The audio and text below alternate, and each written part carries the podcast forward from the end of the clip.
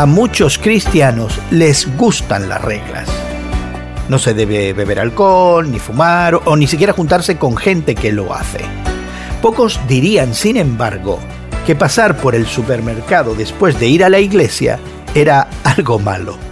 Pero eso es exactamente lo que Nehemías le dice a la gente de Judá en el capítulo 13 de sus libros que consideramos hoy en la palabra. Eso nos suena raro, pero ¿cuál era el problema en este caso?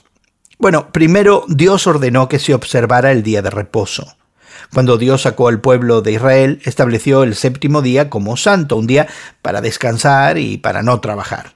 Ten en cuenta que en una sociedad agraria, reservar un día entero para no trabajar significaba que todo lo que se tenía que hacer para asegurar una buena cosecha tendría que hacerse un día diferente o no hacerse en absoluto. El no trabajar, en realidad, era un acto de confianza en el Señor. En Éxodo, por ejemplo, se instruyó al pueblo de Dios a recoger el doble del maná en el sexto día y nada en el séptimo. Pero ¿recuerdas lo que muchos hicieron ese primer sábado? Dejaron sus tiendas y se fueron a buscar maná. Bueno, de la misma manera el pueblo en los días de Nehemías desobedeció al Señor al trabajar en sábado. No confiaban en que Dios cuidaría de ellos. Es bueno planificar con anticipación y prepararnos bien, pero a veces eso puede llevarnos a depender demasiado de nosotros mismos y no lo suficiente de Dios.